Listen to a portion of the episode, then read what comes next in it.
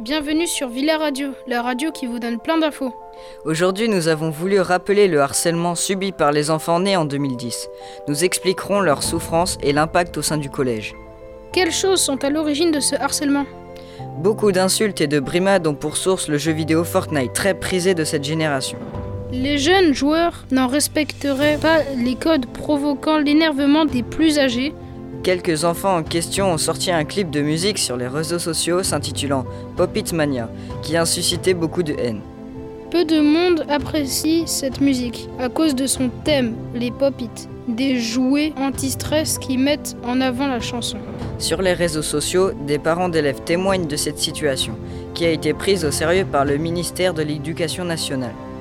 Début septembre 2021, le ministre Jean-Michel Blanquer a rappelé sur Twitter que le harcèlement n'a pas sa place à l'école. Bien qu'il y ait plusieurs incidents graves qui soient à déplorer, la police nationale effectue peu de sensibilisation sur les réseaux sociaux. Comment s'est créé le hashtag anti-2010 Derrière ce anti-2010 se cache une campagne de dénigrement qui a pris de l'importance sur TikTok, réseau social très prisé chez les jeunes.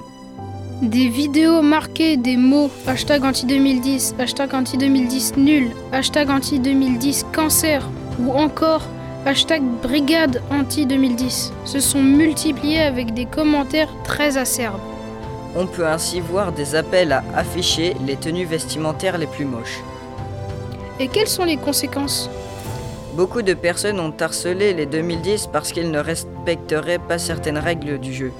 Mais ce harcèlement n'a eu lieu que très peu dans notre collège et nous pouvons en être fiers. C'était Salim Et Maxence, au Club Radio.